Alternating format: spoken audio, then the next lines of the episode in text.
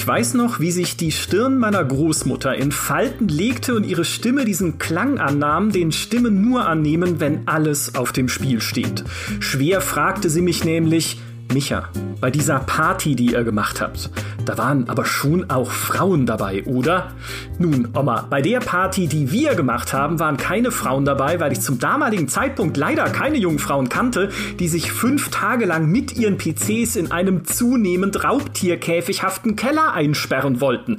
Was nicht heißt, dass es keine gab. Ich kannte nur keine zur großen Sorge meiner Großmutter. Es geht nämlich um LAN-Partys, die wir in den späten 90er und frühen 2000er Jahren veranstaltet haben und diese LAN-Partys haben sich in meine Erinnerungen eingebrannt wie kaum etwas anderes. Ich habe da so viele irre Erlebnisse angehäuft und vielen von euch da draußen geht es genauso, wie ich den GameStar-Kommentaren entnehme. Also lasst uns doch mal über LAN-Partys sprechen. Ein Phänomen, das es heute in dieser Form fast gar nicht mehr gibt, weil alle über dieses komische Internet spielen. Wenn die wüssten, was sie verpassen. Mein Name ist Michael Graf, mir zugeschaltet ist der Kollege, der sich zur Vorbereitung auf diesen Podcast extra nochmal Staplerfahrer Klaus angeschaut hat, weil er das damals auf einer Netzwerkfeierlichkeit kennengelernt hat. Hallo Florian Frank. Moin. Ebenfalls mit dabei ist ein Veteran unzähliger LAN-Partys, der sogar bis heute selbst welche veranstaltet. Ihr kennt ihn von GameStar-Videos wie 30 Jahre Duke Nukem oder Was hat Relic eigentlich vor Age of Empires 4 gemacht? Außerdem hört ihr ihn regelmäßig bei Stay Forever von alter Hardware schwärmen. Herzlich willkommen, Henna Thomsen. Ja, moin, moin. Die sind übrigens gar nicht ungezählt. Sie sind gezählt. Es, es waren 73 LAN-Partys bislang. Führst du eine Excel-Tabelle? Ja, ich bin der Chronist unserer LAN-Party-Gruppe. Also ich führe ein Wiki mit einer detaillierten Chronik. Was, was verzeichnet diese Chronik genau? ja, Anekdoten und was gespielt wurde, wer dabei war, wo es stattfand und so weiter. Okay, ist das normal? dass man das führt?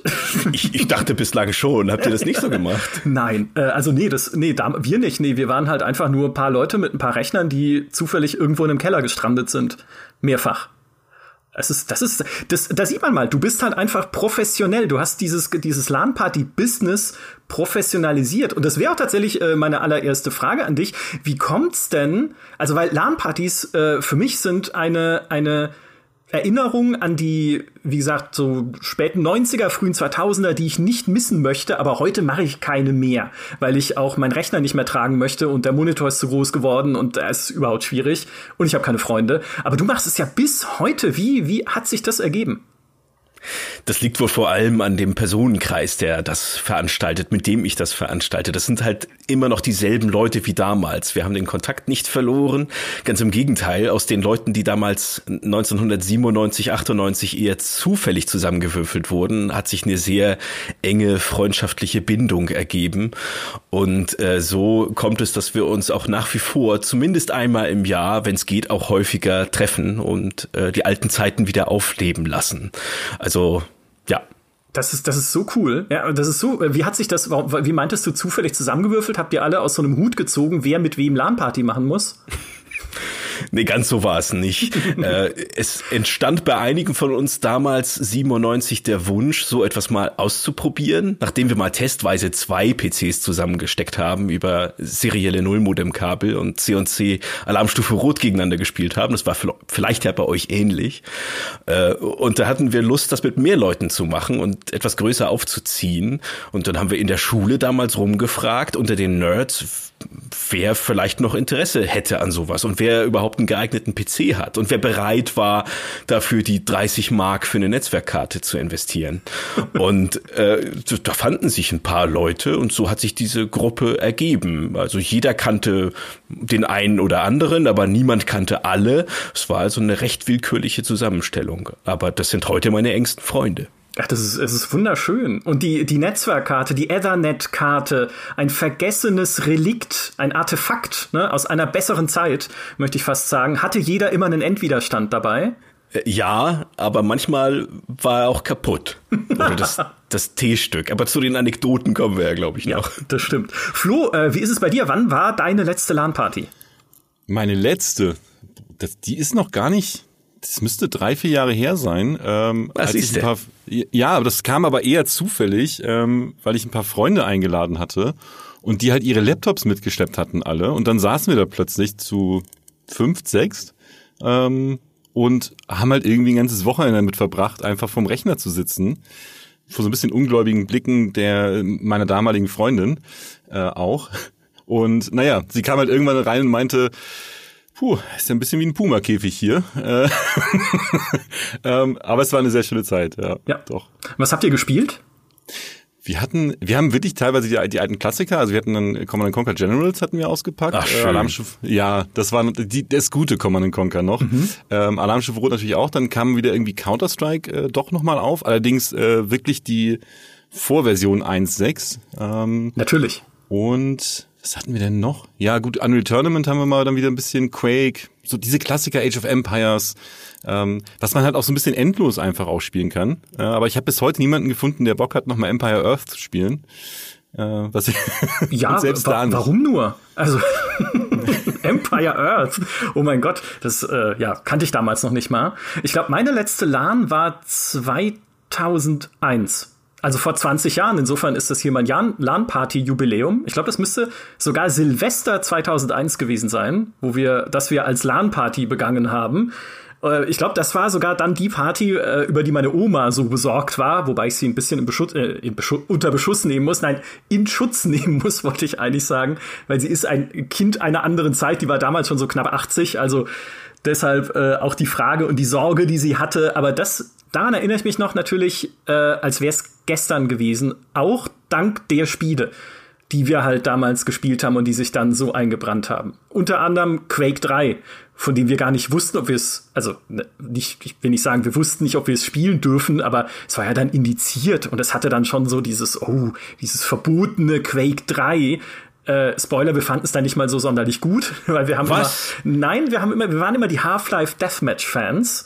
Ähm, kennt heute auch keiner mehr. Oder Team Fortress Classic, aber in Team Fortress Classic nicht den Modus, den man halt eigentlich kennt, ne, der, aus dem auch Team Fortress 2 geworden ist, mit den zwei Basen und man greift an, sondern der, der, wie hieß der, der VIP-Modus, wo einer spielt einen, ja, eine VIP, also einen, einen Charakter, den man beschützen muss. Dazu kommen zwei Leute, die seine Bodyguards sind. Der VIP ist nur so ein Typ im Anzug mit einem Regenschirm. Mehr hat er nicht. Der Regenschirm ist auch eine Waffe, mit dem kann er prügeln. Die Bodyguards sind halt so mit Miniguns bewaffnet und müssen den eskortieren zu einem Zielort, äh, einem Auto meistens oder so. Und es gibt zwei Assassinen, die dann im Level herumhuschen und ihn irgendwie wegsnipern müssen. Und das haben wir rauf und runter gespielt. Das war unser, unser eines, zumindest eines unserer Leib- und Magen LAN-Spiele. Äh, Henna, wie ist es bei dir? Was spielt ihr heute auch noch dieselben ollen Kamellen wie damals oder jetzt aktuelle Sachen? Nein, wir haben uns natürlich der Zeit angepasst und weiterentwickelt. Also begonnen haben wir damals mit C&C Alarmstufe Rot 1 und mit Quake 1 und heute spielen wir vor allem was richtig modernes, nämlich Alarmstufe Rot 2 und Quake 3. ähm, aber nicht nur, es sind auch richtig moderne Sachen dabei, sowas wie Civ 5, ich meine, das ist höchstens zehn Jahre alt oder so. Und CSGO, das ist ja auch noch nicht so alt oder Left 4 Dead 2. Also so richtig moderne Spiele sind in der Regel nicht dabei. Liegt auch daran, dass viele von den beteiligten Rechnern etwas älter sind und dass viele moderne Spiele so ein Progressionssystem mitbringen, das ungünstig ist für jene, die nur einmal im Jahr spielen, ja, und dann nicht irgendwie aufleveln können, sondern quasi am 27. Dezember ins kalte Wasser geworfen werden und das Spiel zum ersten Mal sehen. Da ist das doof, wenn man erst noch mal 20 äh, Stunden grinden und aufleveln muss. Also sowas wie Left 4 Dead 2 eignet sich da sehr gut. Und Quake 3 auch, also nach wie vor fantastisches Spiel. Du hast gerade was Negatives darüber gesagt, das konnte ich kaum fassen. Ja, da, da muss ein Tonfehler gewesen sein. Ich meinte natürlich, es war großartig. Es war okay. Es, also mittlere für also 70 oder für Fans, für Fans okay von Quake. Nein, ich, das war natürlich super. Aber wir kamen aus einer aus einer anderen äh, Historie. Und was man ja auch sagen muss, ne, wenn wir über moderne Spiele reden, viele von denen haben ja eigentlich keinen LAN-Modus in dem Sinne. Also ihr sitzt aber dann schon auch zusammen und spielt gemeinsam, ne, wie sich's gehört, in, in einem Raubtierkäfig ähnlichen Raum ja. eingesperrt, aber schon auch dann übers Internet. Ja, das ist richtig. Man merkt ja den Unterschied nicht mehr, weil sowieso alle immer online sind. Und das ist ja etwas, was noch nicht so lange selbstverständlich ist. Also vor 20 Jahren begann das, dass die ersten Menschen Flat Flatrates hatten, äh, aber das war dann auch noch kein Breitband in der Regel, sondern noch ISDN oder Modem. Und äh, da war das nicht üblich, dass alle Rechner im LAN gleichzeitig online sein konnten. Also da waren wir darauf angewiesen, dass ein Spiel einen richtigen expliziten LAN-Modus mitbringt. Das ist heute nicht mehr so, ist viel bequemer geworden. Auch vor dem Hintergrund würde ich deine Frage vom Anfang umdrehen. Also warum machst du das heute noch? Die Frage müsste eigentlich lauten, warum haben wir das damals gemacht, obwohl das so furchtbar kompliziert war? Und warum machen wir es heute nicht mehr? Oder warum macht ihr das heute nicht mehr, obwohl es so einfach geworden ist? Naja, bei mir liegt es daran, dass ich einfach den Kontakt zu den Leuten verloren habe, also zu vielen von meinen Freunden von damals, weil wir so ein bisschen in ganz Deutschland verstreut sind, in unterschiedlichsten Jobs, die halt sonst nichts miteinander zu tun haben. Außer dass der eine Freund, bei dem wir damals die LAN-Partys immer gemacht haben, weil er der Einzige war, im Umkreis von 600 Kilometern, die weiß ich nicht, aber zumindest in unserem Freundeskreis, der ISDN hatte, ne? also ein Mensch mit Internet, da müssen wir alle hin. Das war schon der Hauptgrund, überhaupt einen Rechner in, ins Auto zu tun und irgendwie wegzufahren. Ähm, der ist jetzt heute irgendwie bei Microsoft tätig und wenn er das hört, zittert er wahrscheinlich schon, welche Geschichten jetzt kommen. Keine Angst, nichts Schlimmes. ähm, aber es hat es ist einfach dieser dieser Freundeskreis, den ich damals hatte und mit dem wir das gemacht haben, der ist ist äh, in alle Winde in alle Winde verstreut. Die der Grund damals, oder ich finde einer der wichtigsten Gründe für diese LAN-Partys war schon zu meiner Zeit noch oder auch zu unserer kann ich ja sagen dieses Zusammengehörigkeitsgefühl in dieser Gaming Community, die ja noch nicht so groß war. Also da hat ja noch nicht jeder irgendwie auf dem Smartphone Candy Crush gespielt, äh, ne? oder halt Gaming war überhaupt noch nicht so verbreitet. Oder heute Fortnite mhm. oder was weiß ich, was die jungen Leute, Coinmaster, Online-Casinos oder keine Ahnung, was ihr jungen Leute heute so spielt da draußen. Aber damals, da war man halt wirklich nur fünf, sechs, sieben, acht, keine Ahnung, Leute, die halt Bock hatten auf PC-Gaming. Und man hat sich dann halt auch in der Schule fast nur darüber ausgetauscht. Vielleicht noch ein bisschen Fußball, vielleicht noch ein bisschen andere normale Alltagsthemen, Essen, Frauen, weiß ich nicht, aber ganz, ganz viel PC-Spiele und dann war es einfach, war der Schritt gar nicht so weit zu sagen, okay, komm, lass uns doch einfach mal, lass uns doch einfach mal gemeinsam zocken. Dieses LAN-Ding, von dem wir gehört haben, mit diesem Netzwerkadapter-Ding, von dem ich gelesen habe. So, so kam das damals. Ich glaube auch noch, was, was zusätzlich noch heute dazu kommt, äh, ist halt auch die Tatsache, erstmal die Räumlichkeiten finden, beziehungsweise die meisten haben jetzt mittlerweile irgendwie Familie, Kinder ähm, und haben nicht unbedingt einen Keller. Und da halt zu sagen, okay, wir treffen uns jetzt irgendwo in einer Stadt, mieten da vielleicht, keine Ahnung, eine Sporthalle ähm, oder wir haben jemanden, der, also ich weiß noch mal, die erste dann, auf der ich war, äh, das war von einem, von einem Schul, also von einem Schulfreund, der Freund, äh, der zufällig, wo der Vater zufällig Hausmeister in der Schule war und äh, wir zum einen in die Klassenräume und irgendwie später auch noch in irgendwelche Hobbyräume rein konnten und da halt den während der Sommerferien das machen konnten. Aber das, das findest du heutzutage auch echt fast gar nicht mehr, solche, solche Lokalitäten, wo halt wo du halt mit sechs, sieben Leuten einfach mal ein Wochenende verbringen kannst. Ja, Henna, hast du einen großen Keller? Äh, ja, habe ich, aber der ist kalt und äh, staubig und hässlich und nee, da möchte ich niemanden einladen. Den darf niemand sehen. Ähm, ich, ich hätte tatsächlich Räumlichkeiten, um hier genügend Leute zusammen zu trommeln. Aber wir machen das äh, üblicherweise bei einem Freund, dessen Frau wiederum ein Hotel hat. Uh. Das hat ohnehin über die Wintermonate geschlossen. Da ist also jede Menge Platz dafür. Das ist ja genial. Ja, das ist natürlich Luxus, den hat nicht jeder. Aber in einem durchschnittlichen Wohnzimmer geht es auch, wenn man jetzt nicht unbedingt zu acht ist, sondern vielleicht vier, fünf, sechs Leute. Das macht ja auch Spaß. Zumal man ja heute nicht mehr so viel Platz braucht wie früher. Denn diese riesigen Röhrenmonitore, die waren ja schon ein Problem. Da überhaupt erstmal Tische zu finden, die das aushalten. So ein Tapeziertisch hat das nicht geschafft. Äh, das ist heute nicht mehr so das Problem, insbesondere wenn die Leute Notebooks haben.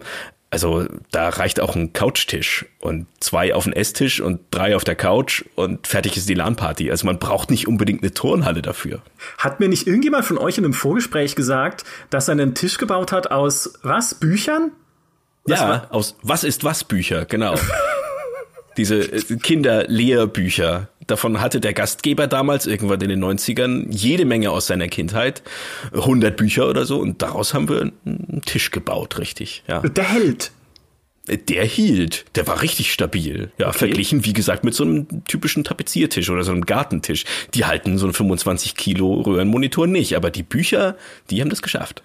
Okay. Röhrenmonitore sind auch tatsächlich der Aspekt an der Geschichte, der mich äh, weil man verdrängt ja Traumata auch gerne, von dem ich nicht mehr weiß, wie ich dazu bereit war, diese Oschis in der Gegend rumzuschleppen. ne, weil ich glaube, ich hatte sogar damals von meinem Vater dann in der Versicherung gearbeitet und die haben irgendwann mal äh, bei der Inventur ein bisschen alte Technik verkauft, halt so zum Spottpreis, damit sie sich, damit sie nicht verschrotten müssen. Und da hatte ich damals äh, mir das angeguckt, hat er mich eingeladen und gesagt, hier der Junge interessiert sich doch für Technik, äh, guck doch mal, was du da gebrauchen kannst. Und da war halt ein, ein 17 Zoll Röhrenmonitor und der, der muss halt, ich weiß nicht was, der, der muss halt 25 Kilo gewogen haben oder sowas. Ne? Also es war halt ein riesen Klumpen, den ich dann da immer in der Gegend rumgeschleppt habe für ein Bild, das trotzdem kleiner war, als es heute mein Handybildschirm ist. Naja, nicht ganz vielleicht, aber halt als heute normaler 1080p-Monitor halt. Ah, Mann, warum? Der Rücken. Ich, ich glaube, es ist aber einfach die Euphorie halt auch schon gewesen. Diese, diese Stimmung, diese Vorbereitung. Also, ja, du kannst ja genauso vergleichen, wenn du halt sagst, Leute, die auf Festivals fahren. Also, warum laden die halt Sofas irgendwie äh, in ihren Auto, in, ihr, in, in ihren Autos ein und fahren damit zum Wacken Open Air? Ähm, ich glaube, es ist einfach diese Euphorie und diese Spannung und ähm, dass man halt Lust darauf hat und man hat sich da den Tag vorher nochmal ausgetauscht. Dann hast du im Kopf, habe ich an alles gedacht, habe ich jetzt irgendwie ähm, habe ich alle Stromkabel mit. Ich meine, gut, damals hattest du ja auch nicht viele Stromkabel, aber hast geguckt, passt das mit der Maus? Gerade diese, die alten Anschlüsse noch, wo dann die Stifte auch leicht mal abgebrochen sind und so. Mhm. da warst du ja immer mega vorsichtig. Und es gab immer irgendwie jemanden, der nochmal alles in Reserve mit hatte. Ich weiß nicht, ob es bei euch auch so war. Ähm, es gab immer jemanden, der nochmal eine Netzwerkkarte mit hatte oder nochmal irgendwie einen RAM-Riegel äh, da gab es nee, immer jemanden. Bei nee. uns nicht. Nee. Wir haben halt äh, dadurch, dass wir es bei einem Freund gemacht haben, konnten wir natürlich dessen Archive plündern oder seine, aber das, es hat immer irgendwas gefehlt. Und ich fand es übrigens ganz enorm fantastisch, dass Henna, als ich ihn eingeladen habe per E-Mail, mir direkt eine Liste der besten LAN-Party-Sätze rübergeschickt hat die, ich, also es, da, da geht, da treibt's mir Tränen in die Augen, wenn ich diese Liste durchgehe. Ich kann noch mal vielleicht die ersten paar Punkte rezitieren, weil sie so schön sind. Nämlich, ist der Ordner wirklich freigegeben? Kopier's mal auf die Platte. Du hast die falsche Version installiert. Welche IP hat der Server? Ich kann das Spiel nicht sehen. Wie ist das Passwort nochmal? In welcher Arbeitsgruppe bist du? Kann jemand auf mich zugreifen und ping mich mal an? Es ist Allein schon das Wort Arbeitsgruppe, da läuft's mir kalt den Rücken runter, weil das natürlich der einzige, die einzige Gelegenheit in meinem Leben war, dass ich mich jemals mit Arbeitsgruppen auseinandergesetzt habe. Aber ja, wenn man sich nicht gesehen hat im Netzwerk, woran liegt's? Ja? Oh ja. Da muss gibt's ich, tausend Gründe. Mhm. Ja. Muss ich irgendwie Arbeitsgruppe A sein oder B? Weil meistens, wenn man Windows installiert hat, hat man ja eine Arbeitsgruppe angegeben, aber halt irgendwie ASDF, ne? Also die ersten paar Tasten, die einem in die Finger gekommen sind. Und dieses Rätselraten, das, ja, absurd. Ja. Und dann hast du jemanden dabei, der, der plötzlich irgendwie schon Windows ME hatte, wo dann gar nichts mehr oh, ja. fühlt. Das gab's bei uns noch nicht. Das, äh, das nee, ist mir Beginn noch geblieben. nicht, nee. Ja, zum Glück. Ja, ME haben wir, glaube ich, auch ausgelassen, aber es gab natürlich eine Übergangszeit zwischen 98 SE und XP. Die haben sich auch nicht so gut vertragen im Netzwerk. Die haben sich sehr oft nicht gefunden. Aber vorher war es auch nicht besser. Also die Windows 95 und 98 Rechner, die haben sich auch sehr oft aus irgendwelchen mysteriös mysteriösen Gründen nicht gegenseitig gesehen in der Netzwerkumgebung. Also wenn man unter Windows eben die Windows, die Netzwerkumgebung geöffnet hat, dann sollte man ja alle Rechner sehen, die im gleichen Netzwerkverbund sind und darauf zugreifen können, aber die tauchten dann oft einfach nicht auf. Ja, deswegen war ja auch der erste Tag einer LAN-Party einer spielt Singleplayer, einer installiert Windows neu mehrfach, nachdem er irgendwo den Key gefunden hat, den er nicht mehr hatte oder so, oder eine CD, die er auch nicht hatte. Und äh, einer versucht irgendwie seinen, seinen Endwiderstand zu finden oder so für das, für das Netzwerk. Also was ich dazu, was ich sagen will, ist, der erste Tag einer LAN-Party oder zumindest die ersten paar Stunden haben nichts mit Multiplayer zu tun weil es einfach nee, nur ein, nicht. okay, wir, wir haben zumindest die erste Hürde genommen und befinden uns physisch an einem Ort, alle gemeinsam mit unseren Computern, aber jetzt ist hier irgendwie Setup und äh, jetzt muss es erstmal funktionieren. Zeit. Ja, und sich an einem Ort zu versammeln, das war ja schon die erste Hürde, wie wir es vorhin schon angerissen haben, wegen der riesigen Monitore. Und wir waren ja damals auch noch Schüler. Wir hatten ja auch keine Möglichkeit selbst, also die waren auch noch nicht volljährig, selbst Auto zu fahren. Das ging damals ja auch erst ab 18. Das heißt, mhm. wir mussten dann immer unsere Eltern dazu bewegen, dass sie äh, unsere Monitore in den Kofferraum laden und uns an irgendeinen Ort fahren. Ja, und dann hatten wir noch das Problem, wenn es geregnet hat und du musstest jetzt aber diesen sündteuren 25 Kilo Monitor Motor vom Auto zur Haustür bringen, durftest aber keinen einzigen Wassertropfen in die Lüftungsschlitze kommen lassen, weil du Angst hattest, dass das Ding sonst hochgeht. Das waren bange Momente, ja. Und wenn dann einmal alles am Ort versammelt war und alle Rechner zumindest schon mal liefen, dann war schon sehr viel erreicht. Aber dann das Netzwerk zum Laufen bringen, ja, das hatte nochmal ganz eigene Tücken. Unser Schreckgespenst auf LAN-Partys, was Technik angeht, war immer die Festplatte. Weil aus irgendeinem Grund kursierte bei uns das Gerücht, wenn man einen Rechner zu viel bewegt, und es waren ja damals keine SSDs, sondern halt noch die alten äh, Harddisk-Platten halt einfach, ne, die Laufwerke, äh, wenn man den zu sehr bewegt oder auch nur zu sehr dran wackelt, dann geht die Festplatte kaputt. Und es gab jemanden, der war sogar so paranoid, wenn man bei ihm nur auf den Rechner mit nur die Hand auf den Rechner gelegt hat, er hat gesagt, du pass auf, die Festplatte, ja, mach keinen Scheiß jetzt, die brauche ich, die, die schreibt gerade. ja. das, das war das, aber es ist nie eine kaputt gegangen, das äh, Klopf auf Holz, ne? bis heute nicht. All das gibt's heute nicht mehr, oder? Also diese ganzen Kompatibilitätsprobleme und die ganzen äh, Hardware-Probleme, die Monitore sind leicht geworden. Also heute, Henna, ist es doch einfach nur noch, ist es doch alles easy going, oder? Es ist, ja, es ist wirklich richtig leicht geworden. Auch weil sich die Netzwerktechnik da ein bisschen verändert hat. Wir müssen für die Spätgeborenen vielleicht noch erklären, wie das damals lief in den 90ern. Da gab es ja einen ganz anderen Ethernet-Standard der stammt eigentlich von 84, aber der war in den 90ern immer noch aktuell und der hatte eine sogenannte Kettentopologie und keine Sterntopologie. Das heißt, Heute hängen ja alle Rechner über Netzwerkkabel oder auch per WLAN an einem zentralen Verteiler, also an dem Switch das kann man sich also wie einen Stern aufbauen, äh, auf Aufbau vorstellen, mit dem Switch in der Mitte und den Rechnern, die sternförmig rundherum angeordnet sind. Und alle kommunizieren mit allen anderen Rechnern, aber alle haben eine exklusive Leitung zum Switch. Das heißt, wenn man einen Rechner aus diesem Verbund rausnehmen will, ist das überhaupt kein Problem. Man zieht sein Kabel ab, aber alle anderen Rechner können problemlos weiter untereinander interagieren. Und das ging damals noch nicht. Dann gab es eben diesen Kettenaufbau. Das heißt, alle Rechner hingen in einer langen Kette mit einem Anfang und einem Ende.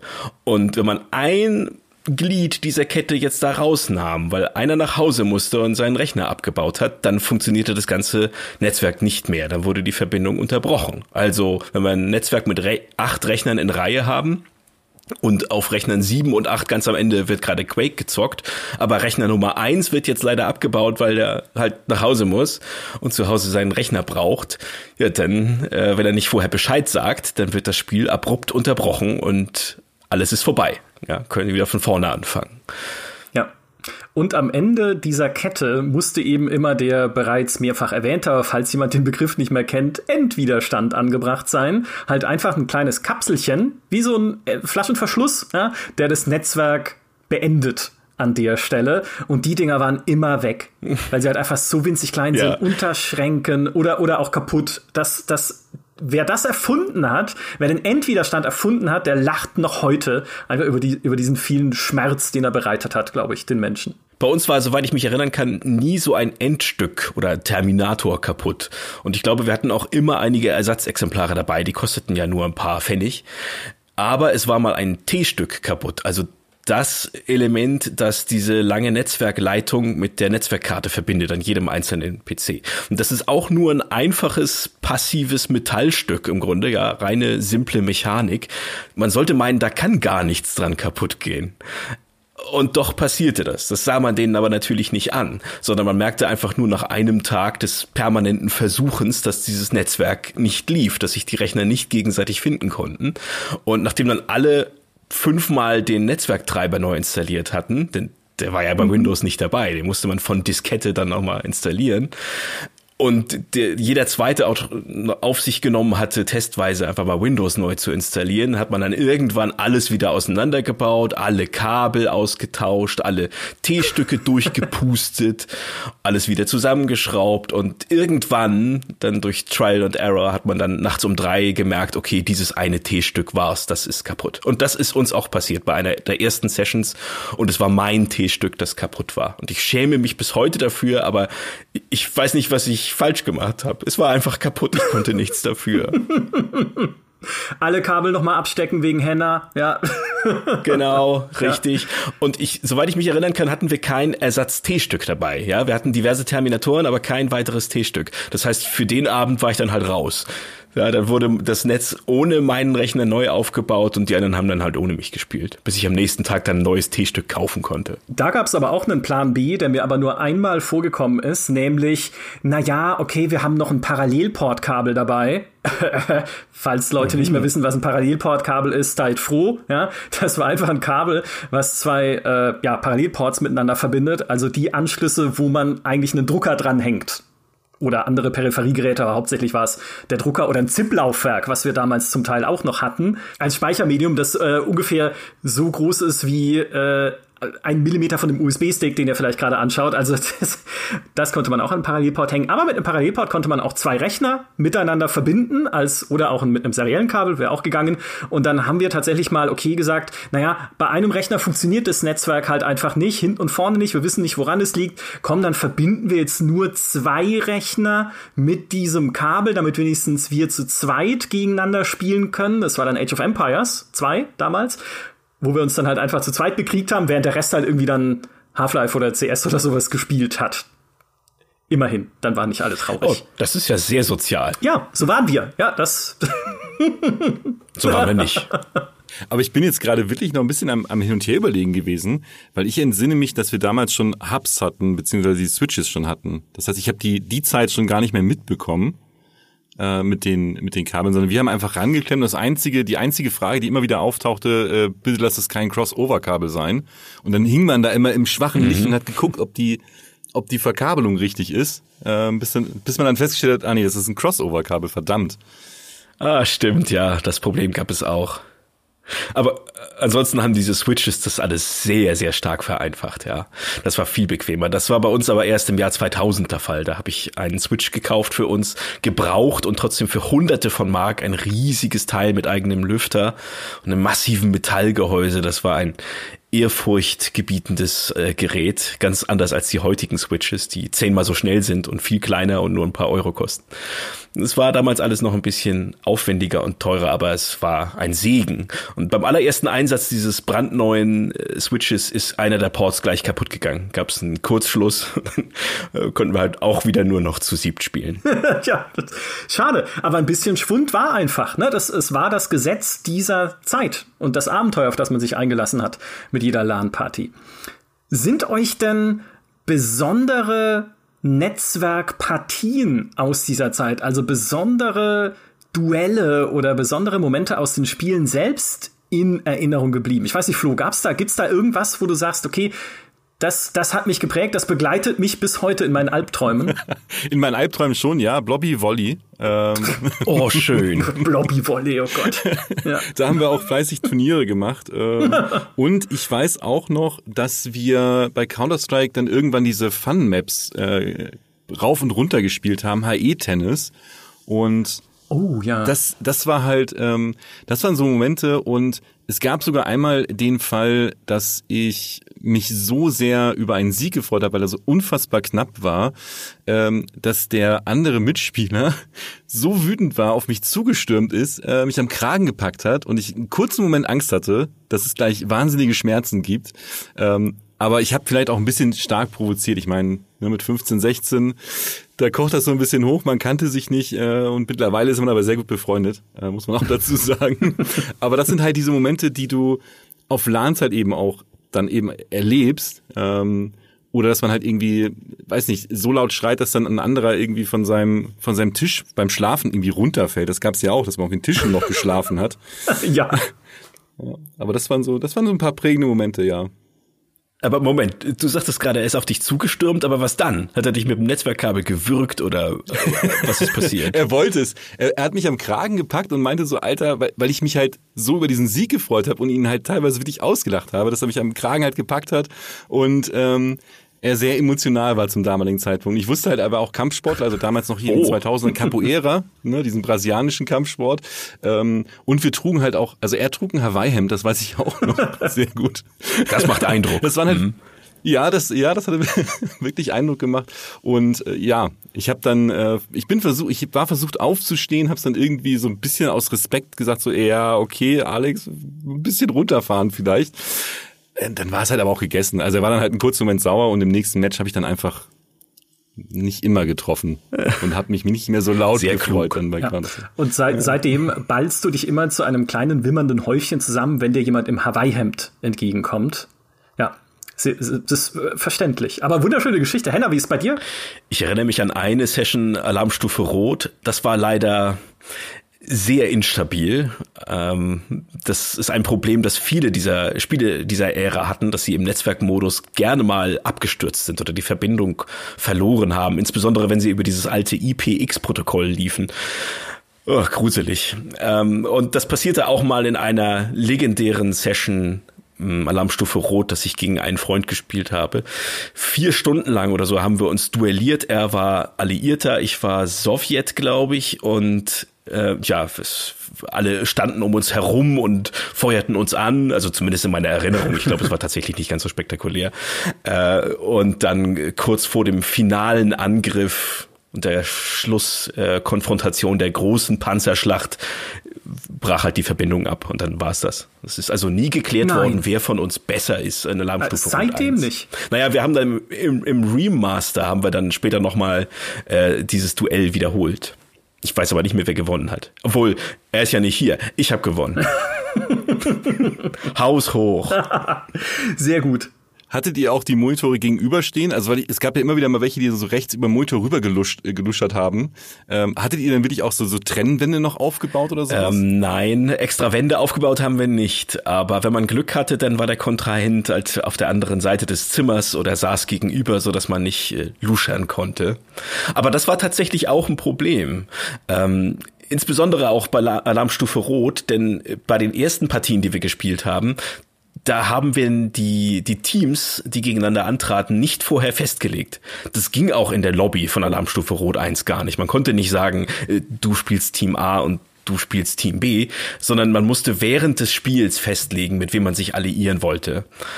Und das war dann halt Verhandlungssache, ja, während der Partie. Aber das ging natürlich nicht verbal. Du konntest ja nicht sagen zu deinem Nachbarn, hey, wollen wir uns gegen die da drüben äh, verbünden, sondern das lief halt per Textchat.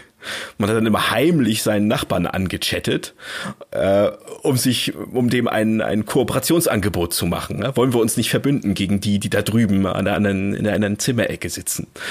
Äh, das war schon sehr spannend äh, und besonders auffällig war das dann, wenn der Sitznachbar die ganze Zeit gechattet hat, aber bei mir kamen keine Nachbarn, äh, keine Nachrichten an.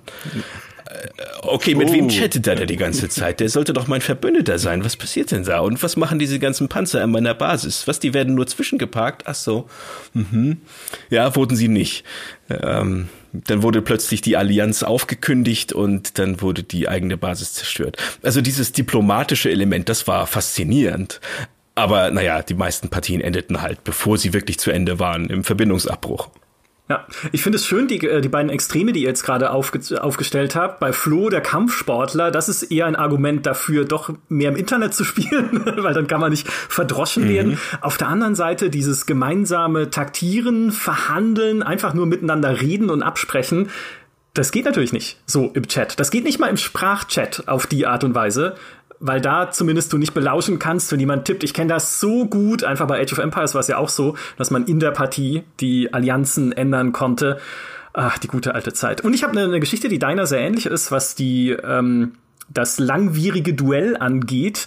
Nur meine wurde tatsächlich niemals aufgelöst. Ich habe nämlich, wir haben zu dritt StarCraft gespielt, weil eines meiner Traumata damals war, dass nur sehr wenige Leute in meinem Freundeskreis Echtzeitstrategie gerne mochten. Wir hatten irgendwie einen so einen eingefleischten hm. Rundenstrategen, ganz viele Action- und Shooter-Freunde und na, so mich als Echtzeitstrategen und noch ein Freund von mir als Echtzeitstrategen und einer, der gesagt hat, ja, spiele ich halt mal mit. StarCraft.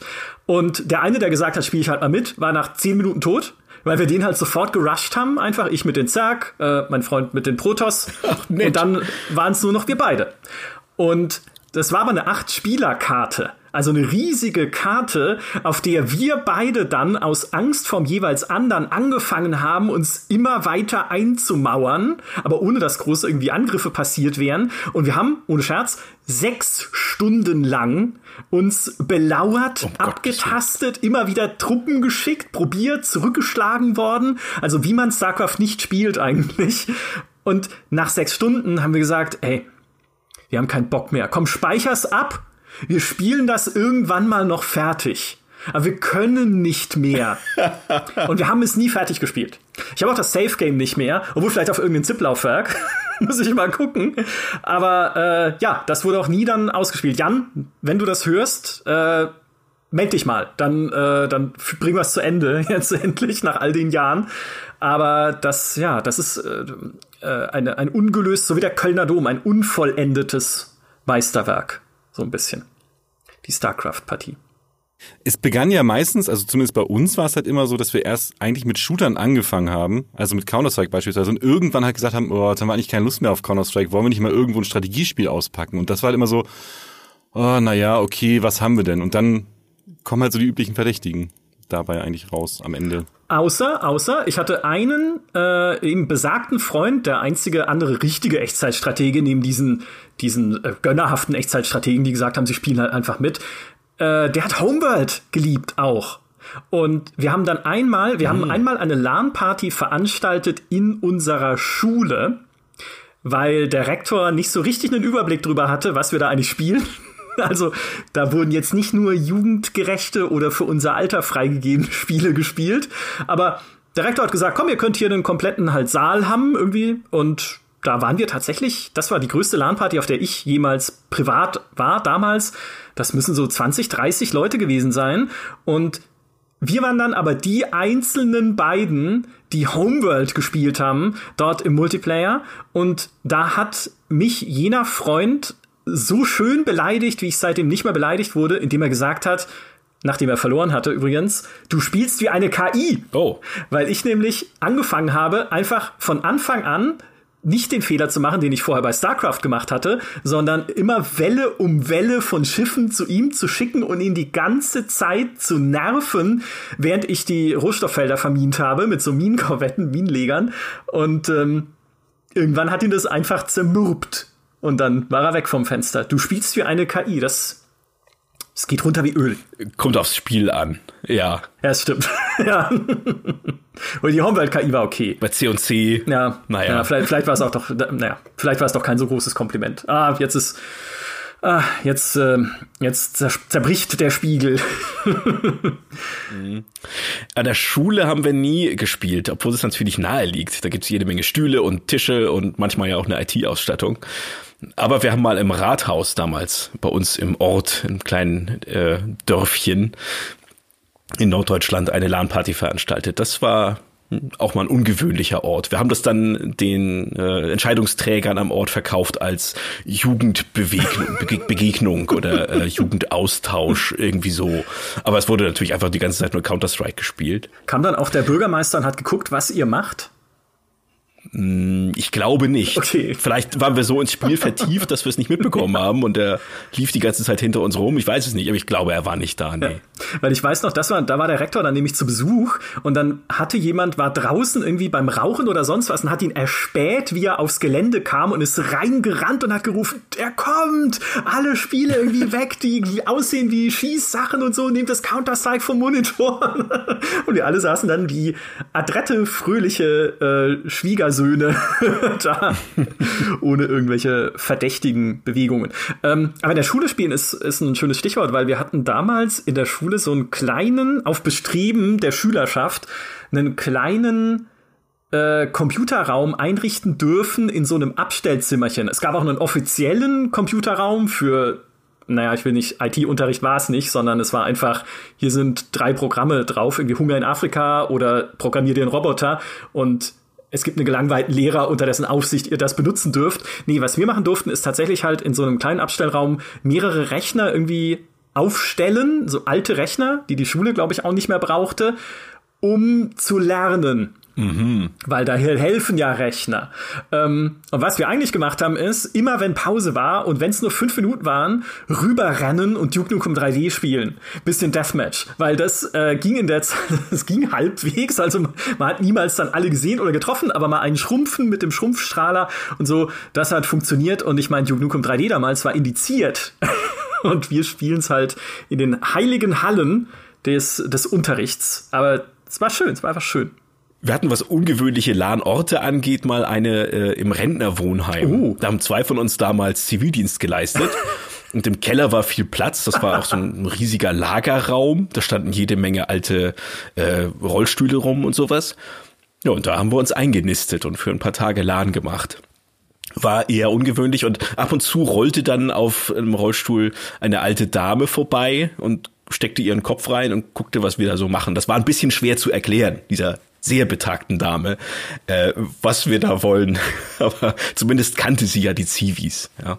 Und die konnten das dann einigermaßen erklären, dass wir nichts Böses im, im Schilde führen. Aber das, das, das mit dem, das mit dem ähm, Zivi ist ein guter Punkt, äh, was mich gerade dann wieder zurückbringt, auf meine Bundeswehrzeit zumindest. Ähm, das war 2007, 2009 rum da gab es schon die ersten Gaming-Laptops und es gab das erste Modern Warfare, das zweite. Und ich weiß noch, dass wir uns dann abends in diesem Mannschaftsheim, das ist halt auch so eine, ne, so einfach Zusammenkunft der Soldaten. Da haben wir dann gespielt und die haben wir irgendwann zugemacht und dann sind wir auf die Stuben zurück und haben dann über WLAN teilweise, beziehungsweise uns auch noch in irgendeinem so Freizeitraum da in der Kaserne einfach getroffen und haben dann halt ewig lange mal Modern Warfare gespielt, auch im Deathmatch. Stimmt. Das finde ich so das wundervoll, beide Geschichten, weil sie einfach zeigen, die LAN-Party findet immer ihren Weg. Ja, wann immer es sich ein Raum auftut, um Rechner oder in dem Fall Laptops aufzustellen und gegeneinander zu zocken, äh, ich meine miteinander natürlich, weil wir alle nette Menschen sind, dann macht man's. Ja. Und ein, ein ganz wichtiger Aspekt, finde ich noch, den LAN-Partys auch immer hatten, war ja der so ein bisschen von Tauschbörsen. Oder vielleicht nicht Tauschbörsen, aber von so Neuigkeitsbörsen, weil natürlich die Leute nicht nur ihre Multiplayer-Games mitgebracht haben, deren Originale sie garantiert immer und in jedem Fall besessen haben, sondern manchmal auch Singleplayer-Games, die sie einfach gerade halt zu Hause gezockt haben, um die rumzuzeigen und irgendwie äh, halt ja, irgendwie zu, zu zeigen, wie cool sie sind und weiterzugeben an andere, die sich dafür interessieren. Ich weiß nicht, ich habe einmal Operation Flashpoint mitgebracht, hatte auch einen Multiplayer, okay, aber äh, das war sogar bei dieser Schulan und da wurde es mir dann geklaut. Danke, ja, wer auch immer das gemacht hat, weiß ich bis heute nicht. Ähm, aber ich erinnere mich auch noch an eine LAN, die haben wir bei einem Freund gemacht. Da habe ich also tagelang das muss irgendwie, also nicht nur mal ein bisschen oder so, tagelang, und ich habe schon mal im Podcast von diesem Spiel erzählt, Mortür gespielt, was so ein nicht mal wirklich guter Shooter war in so einem fiktiven Anti-Nazi-Setting. Also irgendwie die Nazis haben den Zweiten Weltkrieg gewonnen, du bist jetzt der Supersoldat, der sie irgendwie alle wegballert. Und das, das war nicht gut, aber ich habe das trotzdem rauf und runter gespielt, weil es hatte spiegelnde Böden. Ja, ich erinnere mich. Ich habe das auch gespielt Echt? und ich glaube auch, ich habe es auf der LAN gespielt alleine. Geil. Ja, das, hm. das ist das LAN-Singleplayer-Spiel überhaupt vielleicht. Wer weiß, wenn jetzt Leute in die Kommentare schreiben auf gamestar.de, ich ganz oft drunter Mortür. ja. Ich wusste aber damals schon nicht, wie man es ausspricht. Mortire? Mortür? Keine Ahnung. Weiß ich auch nicht. Keine, wir können mal die Entwickler einladen, vielleicht, falls, sie dies, falls die sich noch finden. Ich glaube, es kam aus Polen. Ich bin mir nicht mehr genau ja, ganz das sicher. meine ich auch. Ne? Mhm. Also, äh, dass diesen historischen Missstand werden wir noch vielleicht aufklären irgendwann eines Tages. Aber ja, und dieses, dieses, okay, irgendjemand spielt auch immer, immer Singleplayer, ne? Und sitzt irgendwo ja. und zockt irgendwie eine Kampagne oder sowas und dann geht man auch mal hin an den Rechner, quatscht ein bisschen, sagt, hey, das ist ja cool, sieht gut aus, oh cool, eine Story-Sequenz irgendwie dann in StarCraft oder sowas oder ein Briefing oder hey, da stirbt ja Kerrigan und das das war einfach diese besondere Atmosphäre, dieses, hey, wir haben hier alle etwas, was uns verbindet, alle was, über das wir gerne reden, über das wir uns gerne austauschen und jetzt sind wir halt hier auch alle in einem Raum, um das miteinander teilen zu können. Und das finde ich, ist, glaube ich, bis heute, also einerseits bei dir, Henna, so, und andererseits bei Leuten ja auch so, die auf diese richtig großen LANs fahren, also auf eine Dreamhack oder sowas, leider jetzt aus Pandemiegründen nicht, aber hoffentlich findet es irgendwann mal wieder statt, wo man halt mit wirklich Hunderten oder Tausenden Leuten da sitzt und dieses Feeling in noch, einer, noch einem viel größeren Maßstab genießen kann. Ich weiß nicht, wart ihr beiden mal auf so einer Riesenlahn? Ich, ich war mal, ähm, und das ist auch eine sehr, ziemlich witzige Geschichte. Ich habe äh, Unreal Tournament, äh, den ersten Teil noch relativ intensiv gespielt, damals noch mit Instagip, also dieser Einschuss tot.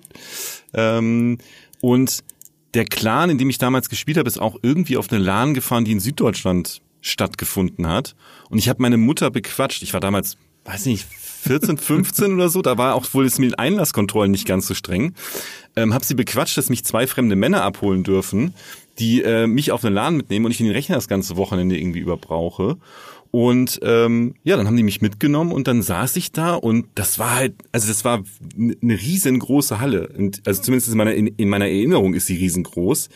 Ähm, und ich weiß auch nicht mehr, ich glaube, es war irgendwo in Süddeutschland Richtung Ulm. Ähm, und da haben wir das ganze Wochenende Unreal Tournament gespielt äh, und neben mir schliefen dann auch Leute, irgendjemand hat dann Filme geguckt äh, und es war halt einfach ich habe, ich weiß auch bis heute nicht, ob es da irgendwo Duschen gab. Ich weiß es nicht. ich habe auch niemanden gesehen, der da irgendwie geduscht rauskam. Es gab Duschen auf LAN-Partys. Das wüsste ich generell nicht, dass das der Fall war. Es ist, wie hast du deine Mutter dazu gekriegt? Ich meine, das finde ich ja, das ist schon eine heiße Geschichte, weil einfach mal so, okay, da sind so zwei erwachsene Typen, mit denen fahre ich mal irgendwo nach Stuttgart oder halt da irgendwo hin und äh, wir machen dann da Spiele. Ja, ich, also sie hat halt gesagt gehabt, die sollen bitte einmal hochkommen, sich vorstellen und äh, einen Kontakt geben, wo sie mich oder wie ich erreichbar bin, weil es gab ja damals auch noch nicht wirklich Handys oder sowas. Ja, eben. Ähm, und dann sind die halt hochgekommen, haben sich jetzt ein bisschen vorgestellt. Ich glaube, das war für die auch ziemlich unangenehm, das Ganze. äh, wenn da so zwei Mitte 20-Jährige irgendwie einen 15-, 16-Jährigen abholen. Und ähm, ja, meine Mutter hat dann eindringliche Worte ausgesprochen und sie meinte, dass mir mein Sohn und das ganze Gerät heile zurückkommt. Ich glaube, die Reihenfolge stimmte nicht ganz. ähm, und die haben das dann hoch und heilig geschworen, dass alles gut gehen wird. Und ähm, ja, ich habe aber lange, lange Überzeugungsarbeit dafür leisten müssen, über mehrere Tage und Wochen hinweg. Und das war noch damals alles über IRC, lief das alles noch. Oh Gott, IRC. QuakeNet. Ja. ja. Ja, der, der gute Internet-Relay-Chat, da erinnere ich mich auch noch an eine LAN-Party, die wir gemacht haben, wo ich glaube, der letzte noch war nachts, der wach war, weil ich nicht schlafen konnte, weil wir vorher nämlich wieder ein Singleplayer-Spiel, Max Payne, gespielt hatten. Stimmt, dann kann ja, Moment mal, wann ist denn das rausgekommen? Dann kann ja irgendwie 2001 gar nicht meine letzte LAN gewesen sein in Silvester. Ich muss noch mal in meine Excel-Tabelle schauen, die ich leider nicht habe. Mist, Henna, jetzt da. Hier, da ist das, jetzt sehe ich das Problem. 2001. Ja, eben, genau. Und das muss ja dann nach, also es muss ja definitiv nach Jahreswechsel von 2000 auf 2001 muss ich noch einer LAN-Party beigewohnt haben, wenn wir dort Max Payne gespielt haben.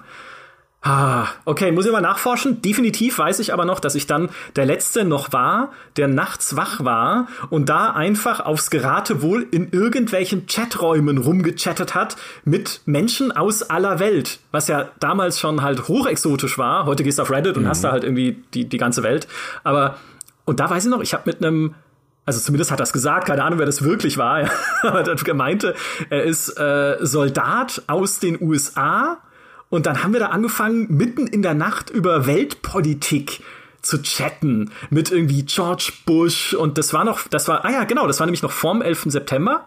Das heißt, das war da noch kein Thema, aber es ging halt so um, okay, ja, wie ist Bush so als Präsident? Und dann wie ist das in den USA und wie ist das überhaupt in Deutschland? Und auch das sind so Erinnerungen, die ich mit LAN-Partys verbinde, wo das ja nicht, also es hat ja jetzt so direkt nichts mit Gaming zu tun, aber es war immer so der Kontakt mit einer, mit einer anderen, größeren Welt. Auch weil, äh, das hatte ich vor kurzem auch schon mal im Podcast erwähnt, meine Eltern damals halt keinen vernünftigen Internetanschluss hatten, so dass ich das von zu Hause aus hätte machen können, sondern meine Eltern haben einen vernünftigen Internetanschluss seit jetzt zwei Monaten zum Zeitpunkt dieser Aufnahme. seit oh, wow.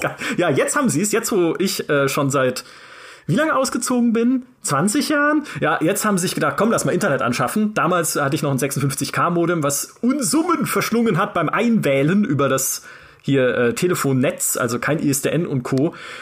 Aber äh, also das ist mir enorm gut in Erinnerung geblieben. Und was mir dann noch enorm gut in Erinnerung geblieben ist, und das ist ein sehr wichtiger Themenkomplex, glaube ich, noch für diesen Podcast, ist Essen auf LAN-Partys. Denn bei diesem Freund, wo wir besagte LAN veranstaltet haben mit Max Payne und dem Soldatenchat, haben wir dann abends saßen wir da und haben überlegt, was essen wir denn jetzt? Und irgendwie waren wir scheinbar nicht in der Lage, was zu bestellen oder sowas, einfach aus Verplantheit. Oder weil man das damals noch nicht, ich weiß nicht, warum wir nicht auf die Idee gekommen sind, einfach irgendwo anzurufen und eine Pizza kommen zu lassen. Vielleicht war es auch schon sehr spät am Abend. Aber wir haben dann angefangen, die Gefriertruhe seiner Eltern zu durchwühlen nach Essbarem, wie so Waschbären, die halt irgendwo die, die Mülltonnen durchwühlen. Und das Einzige, was wir gefunden haben, war eine große Tüte mit Tomatensuppenpellets also die man eigentlich dann warm machen kann in einem Topf, dass sie Tomatensuppe ergeben, ne? so tiefgefrorene Pellets, aber die haben wir einfach gegessen wie Eis. Dann. Ike. Das war nicht schlecht, oh. wenn man sonst nichts hat. Ich fand das lecker. Was essen ihr auf LANs hier? Also heute alles, ja, was immer wir möchten. Wir bestellen uns was oder wir, wir lassen uns bekochen oder wir kochen selbst. Äh, da sind wir etwas anspruchsvoller geworden. Aber früher war das etwas anders natürlich. Wir waren Schüler, wir hatten nicht allzu viel Geld und man muss auch bedenken, die LAN-Partys damals, äh, wir hatten Zeit, wir hatten Ferien, die gingen nicht über zwei, drei Tage, sondern auch gerne mal über zehn Tage. Und dann gab es vier Tage mhm. Pause und dann gab es die nächste für eine Woche oder so. Und für diese ganze Zeit mussten wir uns ja auch irgendwie versorgen. Das ging ins Geld und das war aufwendig. Das heißt, wir haben einfach riesige Mengen Tiefkühlpizza gekauft beim Discounter. Die konnte ich nach einer Weile nicht mehr sehen. Aber äh, trotzdem, das war der einfachste und der günstigste Weg, sich zu versorgen halt. Ja. Wenn denn die Tiefkühltruhe groß genug war. Die hat man dann immer voll gestopft bis oben hin sie aus der Packung genommen, damit sie ein bisschen mehr reinpasst noch in die Tiefkühltruhe. Also jeden Tag zwei, drei solche Pizzen habe ich schon gegessen. Und naja, Chips und Schokolade und so. Was, was schwierig ist, ja. mit diesen fettigen oder schokoladenverschmierten Fingern zu zocken, ist keine gute Idee. Aber ja, wenn der Hunger kommt oder der Appetit ist es in der Regel eher, ja, dann muss es halt rein. Ja, das stimmt. Die Mäuse waren immer sehr fettig auf LAN-Partys. Das ist, das ist leider richtig. Die war, das war auch, die waren auch die mit Kugeln, die man ständig dann nochmal rausschrauben musste. Ja, ja, und Fusseln rauspopeln. Ja, ja. ja diese, und diese Fussel, diese festgebackenen Fusseln, die dann da drin waren und festge, festgeplättet waren von dieser Kugel. Verrückt. Ich war ähm, bei dem, den einen Freund, den ich schon jetzt ein paar Mal erwähnt hatte, der der einzige war mit ISDN-Anschluss, da hatten wir das große Glück, dass da auch die Mutter oft für uns gekocht hat. Tatsächlich, das war immer sehr, sehr lecker. Da bin ich bis heute wahnsinnig dankbar dafür. Was wir aber trotzdem waren für diesen Haushalt damals, war ein Heuschreckenschwarm, weil wir dort, wir haben nichts mitgebracht an Essen, sondern wir haben denen einfach ihre Vorratskammern leer gefressen.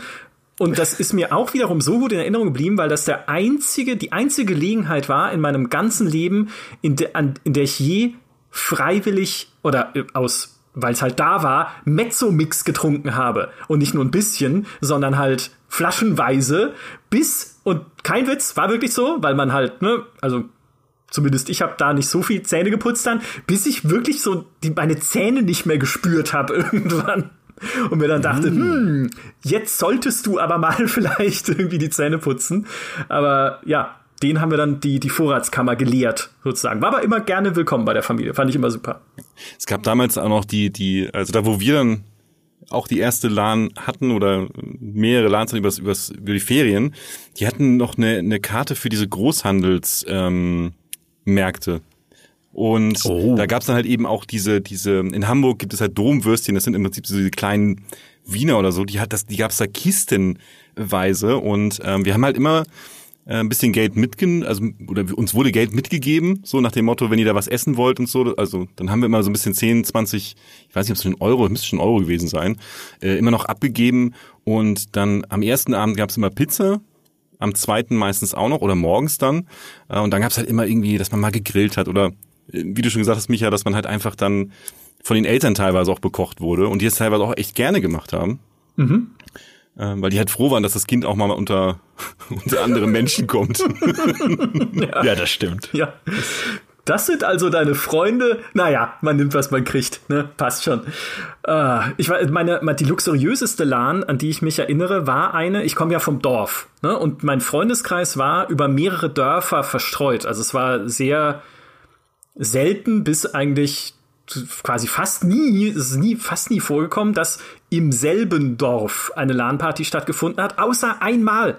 Und das Tolle daran war, dass ich nach Hause gehen konnte, um in meinem eigenen Bett zu schlafen. Ich weiß noch, wie ich da um 6 Uhr morgens dann durch dieses Dorf geschlappt bin vom LAN-Party-Veranstaltungsort zurück zu meinen Eltern, dann dort ins Bett gefallen und dann halt irgendwie nachmittags wieder aufgestanden, daheim gegessen und dann wieder zurück zur LAN-Party ins Zimmer gekommen, wo diese ganzen Zombie-ähnlichen Gestalten dann rumsitzen, werde ich so frisch, fröhlich, ach ja, ich war jetzt gerade essen bei meinen Eltern, ich komme jetzt gerade von der Dusche, wie geht's euch denn so? Und dann weitergezockt. Das war ein äh, geradezu absurder Luxus eigentlich jetzt heute so im Rückblick. Also wir sind eigentlich immer zum Schlafen nach Hause gegangen, mit ganz wenigen Ausnahmen. Wir haben immer jemanden gefunden, der uns nachts fährt oder sehr bald hatte auch der erste von uns dann einen Führerschein und hat die anderen dann rumkutschiert. Also, dass wir da in Schlafsäcken überwintert hätten und äh, nicht die Zähne geputzt und nicht geduscht, das kam nicht vor. Das war bei uns immer sehr ordentlich und sehr sauber in der Hinsicht. Das war bei uns immer so. Also auch einerseits, weil wir halt schon sehr früh mit Lernen angefangen haben, wo noch niemand einen Führerschein hatte. Ne? Sonst hätte ich ja meine Eltern anrufen müssen oder die Eltern der Freunde bitten, mich irgendwie nach Hause zu fahren. Aber das, weiß nicht, das hätte dann vielleicht doch irgendwann die Gastlichkeit gesprengt. Aber das bei den aller, allermeisten LAN-Partys war es wirklich, ich äh, pack mir einen Schlafsack ein oder eine Isomatte oder sowas und dann schlafen wir in diesem Raubtierkäfig was ja dann der Atmosphäre des Raums auch immer mehr zugute kam, wenn man dann nicht nur schläft, also wenn man nicht nur den ganzen Tag da verbringt, sondern auch noch schläft zusätzlich. Ähm, aber irgendwie muss es auch dazugehört haben. Ich habe es zumindest überlebt sag ich mal. Und aus uns ist ja trotzdem am Ende noch was geworden. Und äh, also es gab es, es gab ja auch, also ich hatte auch welche, ich bin teilweise auch auf den Stuhl mit dem Schlafsack, also es ist ein Schlafsack hochgezogen, dich auf den Stuhl raufgesetzt und Stühle gab es ja auch meistens. Also du wirst ja niemals deinen eigenen Stuhl irgendwie mitschleppen. Das hat, glaube ich, auch niemand gemacht. Ähm, und dann hast du da halt geschlafen. Und teilweise haben die Leute auch dann nachmittags noch geschlafen und so einen tiefen Schlaf gehabt, dass man sie anmalen konnte. nicht, dass wir es gemacht hätten. Natürlich nicht. Wir machten sowas. Ja. Die gute alte Zeit. Ich meine, ich muss ja jetzt gar nicht fragen, würdet ihr das heute wieder machen, weil Henna macht's ja heute äh, quasi immer noch, wenn auch wahrscheinlich in geregelteren Bahnen als damals. Also da wird dann ja. wahrscheinlich niemand angemalt oder so.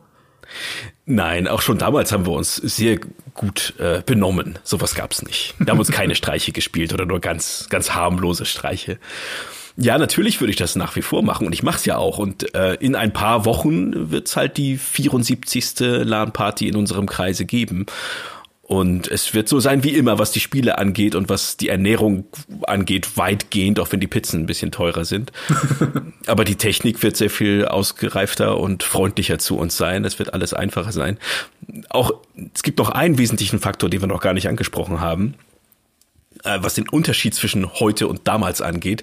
Damals, ich weiß nicht, wie es bei euch war, aber damals in den ersten Sessions äh, in den späten 90er Jahren, da war es üblich, dass die Leute keine Kopfhörer hatten und keine Headsets sondern Lautsprecher. Die haben Aktivboxen auf die Tische gestellt, was den Tisch noch mal voller gemacht hat, neben diesen riesigen Röhrenmonitoren. Ah. Und die Dinger aufgedreht, auch in der Multiplayer-Partie.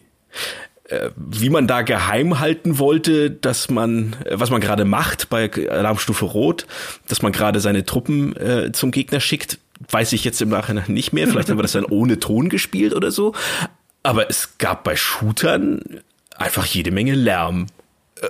Wie irrsinnig. Es gab dann irgendwann in den frühen 2000ern erst ein Lautsprecherverbot und die Leute mussten halt Headsets mitbringen, die sie dann auch gerne ver vergessen haben.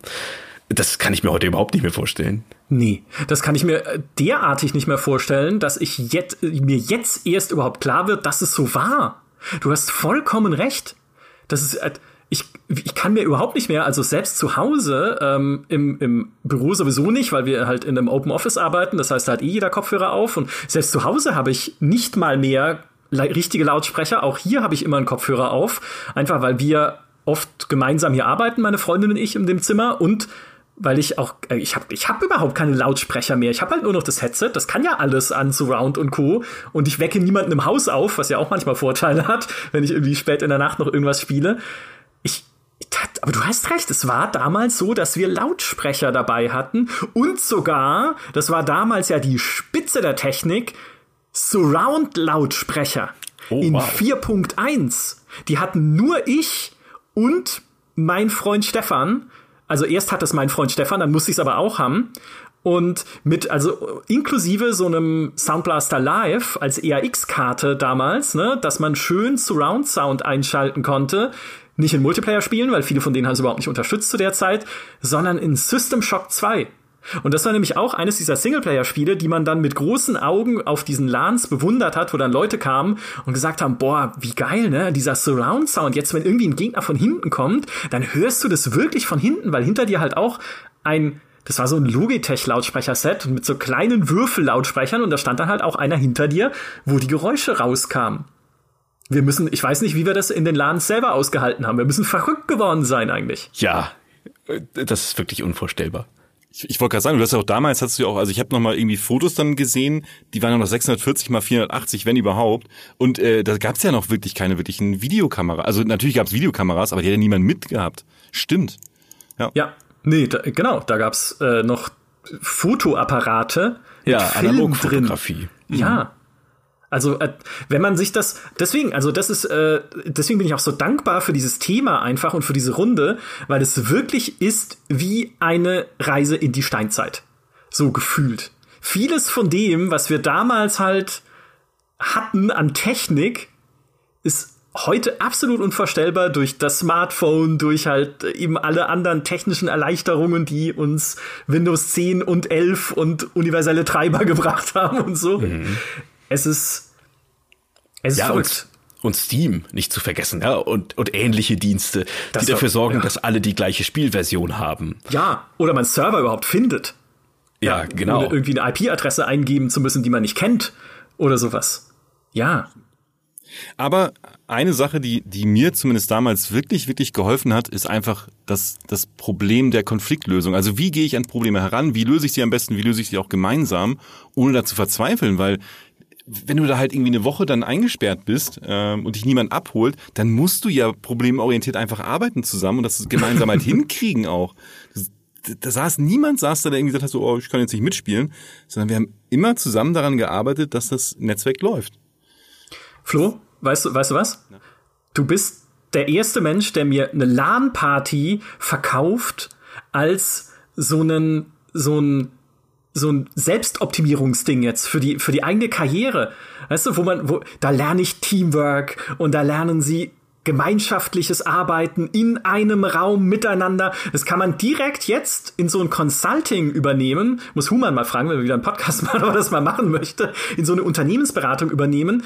Wenn Sie Teamwork lernen möchten, dann machen Sie mal wieder eine LAN-Party wie in den 90ern und versuchen Sie das alles zu troubleshooten, was auch Henna in seinen wunderschönen Sätzen geschrieben hat. Installiert doch mal NetBIOS. Guckt doch mal, in welcher Arbeitsgruppe ihr gemeinsam seid. Überprüft doch mal alle T-Stücke, welches kaputt ist oder welches Kabel dann auch nicht funktioniert. Ne? Entwickelt Verschwörungstheorien, in welche, welche IP-Adresse ihr haben müsst oder überhaupt habt in eurem Netzwerk, äh, welche Treiber die richtigen wären und äh, wer jetzt Windows neu installieren muss. Und wenn ihr all das durchgemacht habt und danach nicht mit Capoeira euch gegenseitig vermöbelt habt, dann seid ihr ein gutes Team.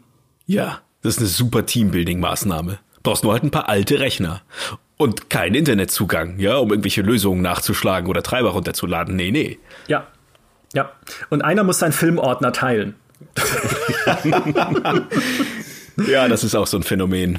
Ja die berühmte, das, äh, um das noch kurz, ihr, ihr seid ja, ihr wollt es ja beide nicht ansprechen, aber es ist einfach so, weil in den Zitaten, die Henna geschickt hat, sind natürlich auch du brauchst die gecrackte Version, damit wir miteinander spielen können, weil irgendjemand immer das Spiel nicht hatte.